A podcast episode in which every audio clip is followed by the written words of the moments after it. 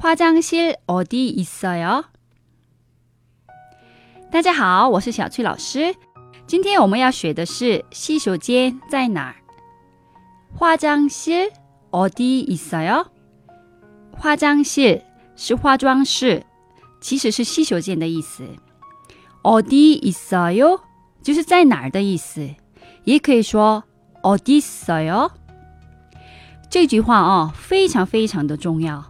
你想一下，你在国外很挤，但是找不到洗手间，而且不知道怎么说这句话。经历过的人都很有感触。你把洗手间、化妆室改成其他，比如咨询处或者收银台，可用的范围很广。还有，最好是冲马桶之前，先把盖子放下。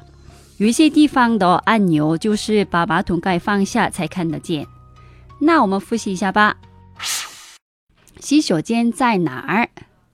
화장실어디있어 요？ 화장실어디있어 요？ 或者어디있어 요？ 화장실어디있어 요？ 节目的最后提醒大家关注我的微信公众号“旅游韩语”，获取更多关于韩国的精华攻略。那我们下一集再见，안녕히계세 요。